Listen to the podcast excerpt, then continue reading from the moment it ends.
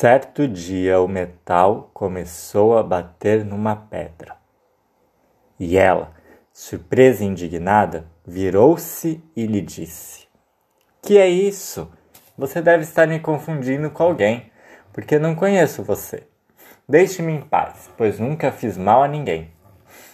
O metal olhou para a pedra, sorriu e em seguida respondeu: Se você tiver um pouco de paciência, verá que coisa maravilhosa podemos fazer.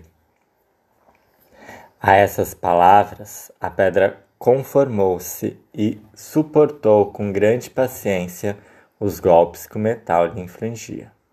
Finalmente, de repente, fez-se uma faísca que acendeu um fogo maravilhoso, com o poder de fazer coisas fantásticas.